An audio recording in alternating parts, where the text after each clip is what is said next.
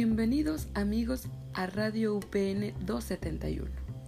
Te invito a que te quedes a escuchar esta intervención sobre fundamentos, componentes e importancias del régimen de la vida en los niños de 0 a 5 años de vida.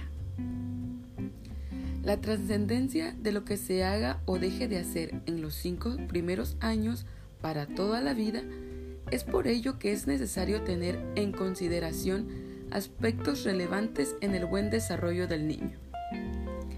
El psicopedagogo en el cuidado en los niños en la primera infancia debe ser importante y necesario aportar afecto, patrones sociales, de conducta, creaciones de hábito, construcciones del pensamiento y seguridad. En los primeros años de vida se produce una maduración acelerada de las funciones más básicas de las personas. Por ello, es de vital importancia el proceso de mielinización en el cerebro del niño, que permitirá que exista un buen desarrollo y aprendizaje, ya que de ello depende que la información se transmita entre neuronas y se produzca las conexiones necesarias.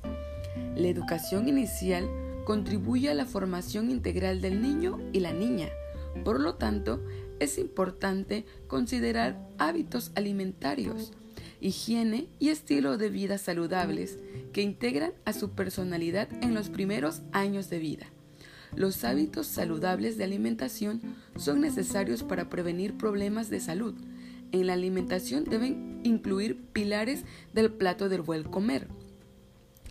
Agua, frutas y verduras, legumbres, proteínas, lo que es carne de res, de pollo y de pescado lácteos y evitar azúcares y, alimentos con altos contenidos de grasa. Pasamos al siguiente tema. Pero, ¿qué es un hábito? Un hábito conforma las costumbres, actitudes, formas de comportamiento que asumen las personas ante situaciones concretas de la vida diaria. Los padres formarán hábitos de higiene en el niño y el niño los procesará a través de la imitación.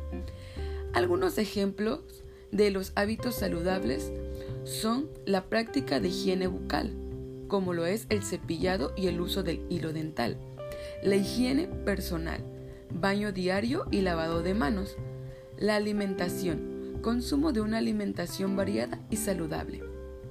Sin duda, el niño desarrollará habilidades con la práctica de hábitos saludables en el hogar, en el preescolar y en la comunidad se aportará beneficios tales como 1. En la alimentación, prevenir desde las primeras etapas de la vida la aparición de enfermedades y trastornos vinculados a la alimentación.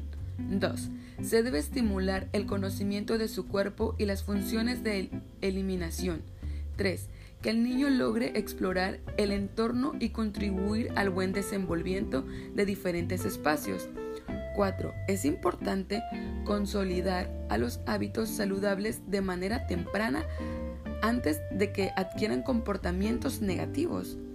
5. Es importante que el área de alimentación ofrezca condiciones que garanticen experiencias gratificantes al niño y siempre bajo la supervisión de un adulto.